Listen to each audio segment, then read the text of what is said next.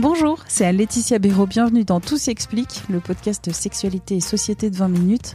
Aujourd'hui, on parle d'abstinence sexuelle avec Emmanuelle Richard. Elle a publié Les corps abstinents chez Flammarion. Et dans ce livre, elle mêle son expérience d'abstinente pendant 5 ans avec 37 témoignages d'hommes et de femmes qui n'ont pas ou plus de sexualité partagée. Il y a tout un tas de raisons qui les ont menés à cet arrêt de la pratique du sexe ensemble. Certains le vivent bien, ils évoquent notamment une prise de pouvoir, d'émancipation, et d'autres euh, parlent au contraire de souffrance. J'ai rencontré Emmanuel Richard et ma première question c'est qu'est-ce que l'abstinence sexuelle? Si on prend le dictionnaire, étymologiquement, euh, l'abstinence, euh, déjà ça peut s'appliquer à, à, peu près tout et n'importe quoi, c'est le fait de se tenir à l'écart d'une chose. Donc là, on parle d'abstinence sexuelle. Donc le plus communément admis, c'est le fait de ne pas avoir de sexualité partagée. Après, moi, pour moi, je pense que la définition la plus pertinente, ça serait c'est le fait d'avoir de la libido, d'avoir envie de faire l'amour. Et après, pour mille et une raisons, euh, ben c'est pas possible. Soit parce que euh, les opportunités qu'on a, elles nous elles nous conviennent pas parce qu'on a une certaine exigence, soit parce que on n'est pas dans un climat euh, émotionnel ou bien un état physique ou psychologique ou même matériel parfois qui serait qui serait approprié. Enfin, il y a vraiment plein de contextes possibles qui peuvent mener à cette volonté et ce souhait de faire l'amour et, et de pas y parvenir. Tu mets le doigt sur l'abstinence subie, mais tu dis ça peut être aussi une abstinence volontaire.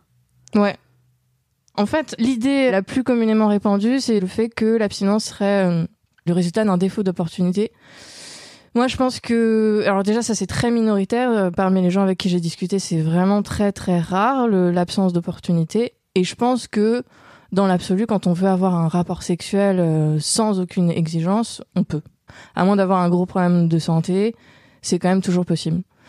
Donc pour moi, l'abstinence, elle est quand même le plus souvent choisie, même si elle est vécue comme subie. Je pense que dans l'absolu, euh, quand on creuse bien, ça reste quand même quelque chose qui est, choisi. Et après, dans ce qui se passe dans les histoires des gens, oui, il y a, y l'abstinence choisie. Par exemple, ce qui revient plusieurs fois, c'est le fait... Euh, et moi, c'est aussi quelque chose qui m'a concerné parmi les différents ressentis que j'ai pu avoir par rapport à ça, c'est le fait de vouloir prendre du recul, pour, euh, entre autres choses, pour mieux déterminer ce qu'on attend euh, d'une relation, ce qu'on attend de l'amour, ce qu'on attend du sexe. Voilà, un temps, un temps pour soi, pour, euh, pour mieux savoir ce qu'on veut vraiment et non ce que la société ou notre entourage voudrait, enfin, nous, nous suggérerait qu'il serait bien pour nous un temps pour soi, un temps pour toi. Tu le dis dès les premières pages. Moi-même, j'ai été abstinente sexuelle pendant cinq ans. Est-ce que alors... et c'est même devenu ma norme en réalité. Ça a duré cinq ans. Euh, alors, je vais revenir un, petit peu dessus. Ça, a duré cinq ans, mais ça a commencé après une rupture euh, assez compliquée, assez douloureuse, qui m'a vraiment complètement déconstruite. Donc pendant à peu près deux ans et même un petit peu plus, j'étais vraiment plus en état en fait. J'étais tellement abîmée que que rien n'était possible. Et puis après, j'ai eu une expérience assez brève avec euh, quelqu'un que je connaissais pas, euh, qui était très dispensable. Et puis après, je suis restée un an avec quelqu'un qui m'approchait jamais. Donc je considère ça comme de l'abstinence euh, subie au sein d'un truc qui ressemblait vaguement à un couple. Et après, moi j'en ai eu marre et, et j'ai décidé d'être toute seule, complètement, pleinement, délibérément. Et là, c'est devenu un truc heureux.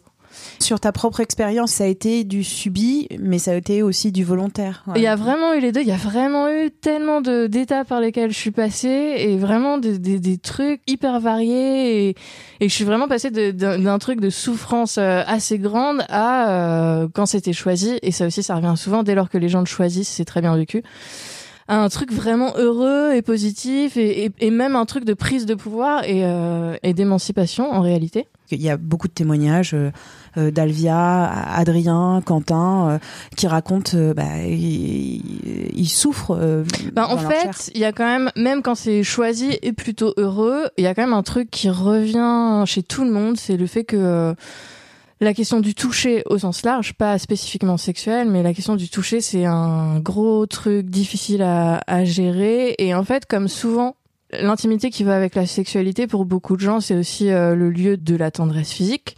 Quand il n'y a pas de sexualité, il n'y a pas d'intimité partagée. Et cette possibilité-là de tendresse physique et d'étreinte et de caresse, euh, qu'elle soit sexuelle ou pas, elle disparaît. Et donc ça, c'est très compliqué pour tout le monde à, à endurer. Dans ta propre histoire euh, ce manque euh, du toucher bah en fait, le manque du toucher dans l'absolu, il est super dur. Mais alors quand ça se passe dans une structure où on est censé être avec quelqu'un, c'est euh, c'est horrible. C'est vraiment horrible. Je pense que c'est la pire des situations.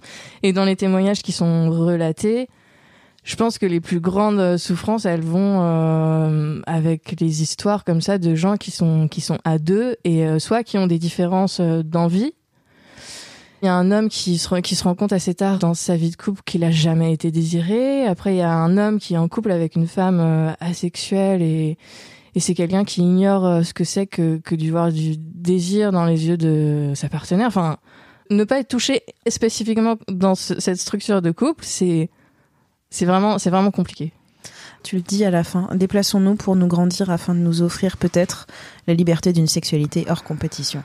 Est-ce que tu pourrais un peu définir cette, cette, phrase qui est euh, dans les dernières pages du, du, film Se déplacer. Du livre Oui, du livre Alors je vais la reprendre. à propos de se déplacer, la phrase que tu viens de dire.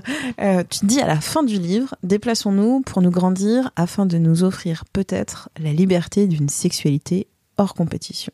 Parce que la sexualité, euh, aujourd'hui, dans la société, euh, c'est de la compète, d'être... Euh, ben, c'est quand même super bizarre qu'on soit passé d'une révolution sexuelle avec un, un droit à, jouir à, en 2020, un truc qui est une injonction et un devoir de jouir. Et moi, je pense que la sexualité, c'est vraiment la chose à soi.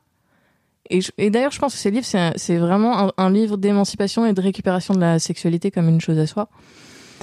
Et c'est vraiment le domaine du plaisir gratuit qui ne regarde que chaque personne et personne d'autre. Je, je vois pas pourquoi euh, ça devrait être. Euh, c'est devenu un problème de santé publique. Enfin, ça, n'a pas lieu d'être. Et quand je dis euh, euh qu'il faut se déplacer, ben oui, je pense que la norme et les injonctions et les stéréotypes, qu'ils soient de genre ou de relation, c'est des choses qui qui enferment tout le monde, qui limitent tout le monde. Et il y a, y a un élément qui, qui revenait vraiment très souvent. Et là, c'était aussi bien dans la bouche des hommes que des femmes une très grande lassitude par rapport à la pression de la performance et aussi une assez grande lassitude par rapport euh, justement aux stéréotypes de genre et à ce que, ce que, l'on croit que les hommes attendent des femmes et, inversement. Je pense que si on se libérait de, ces espèces de partitions genrées, on irait vers plus de... Je pense que vraiment ça restreint le jeu sexuel et, et que c'est dommage et... Euh... C'est pour ça que je, vais revenir à ce que je disais au début. C'est pour ça que je dis que c'est devenu ma norme. L'abstinence au sens où il y a pas mal d'opportunités auxquelles je donne pas suite parce qu'il y a très peu de gens qui me plaisent, mais aussi parce que le jeu hétéro euh, tel qu'il se pratique dans la plupart des cas m'intéresse euh, plus du tout. Il y a pas mal de, euh, de femmes qui, j'ai l'impression, euh, font un peu bouger le, le, jeu en ce moment. On a reçu Maya Mazorette. Euh, elle disait il faut sortir du trou de cette euh, Moi, conception. pas encore lu, mais j'ai vachement envie de le lire. De considérer les femmes que comme un trou et comme un vagin, et donc voilà, de sortir de ça. Ou encore June Plat avec Jouissance Club sur Instagram.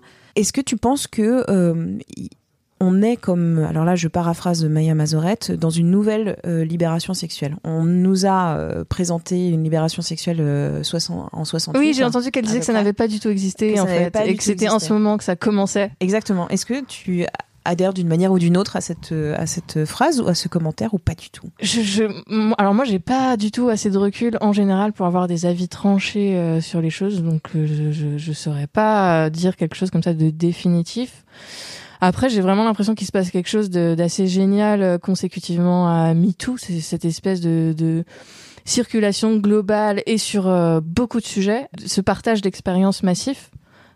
ça, je pense que c'est vraiment un truc qui va peut-être euh, aller vers un mouvement et un changement et peut-être soyons fous vers un changement d'éducation et, une disparition j'espère de ces stéréotypes qui nourrissent euh, la culture du viol, qui nourrissent euh, la domination masculine, etc., etc. oui, je pense qu'il faut vraiment et il faut vraiment sortir de ça. Mais moi, ce qui m'a fait vachement plaisir, qui m'a donné un peu d'espoir, c'est que plus j'allais euh, dans les discussions avec les jeunes, les jeunes générations, plus j'avais l'impression que justement il y avait ce truc soit d'empilement des genres, soit de fluidité des genres. C'est un espèce de désaveu de ces rôles binaires. Et ça, ça m'a fait beaucoup plaisir.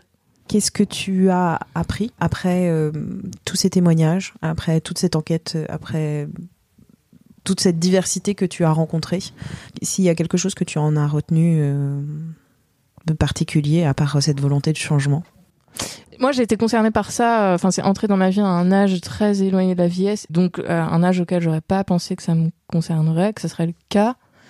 Donc ça, déjà, ça m'a fait bouger un, cliché que j'avais intérieurement. Et euh, bah, je sais pas ce que j'ai remarqué et qui est vraiment euh, manifeste, c'est qu'il y a autant de situations d'abstinence qu'il y a de personnes. Et que maintenant, j'en viens à me demander si finalement ça concerne pas le plus grand nombre, parce qu'il y a toujours cette espèce d'énorme hiatus entre la sexualité des autres qu'on imagine surréelle et puis la réalité. Et je me demande si finalement, bah, ça concerne pas euh, beaucoup, beaucoup de gens à l'instant T et après, moi je pense que dans une vie, on a des sexualités différentes parce qu'il y a des périodes de vie très différentes, qu'on n'est pas toujours euh, ni dans l'envie ni en mesure d'avoir un partenaire, un ou plusieurs partenaires, ou d'avoir une sexualité partagée tout court. Et donc je pense que ça concerne absolument chacun à un moment donné dans sa vie.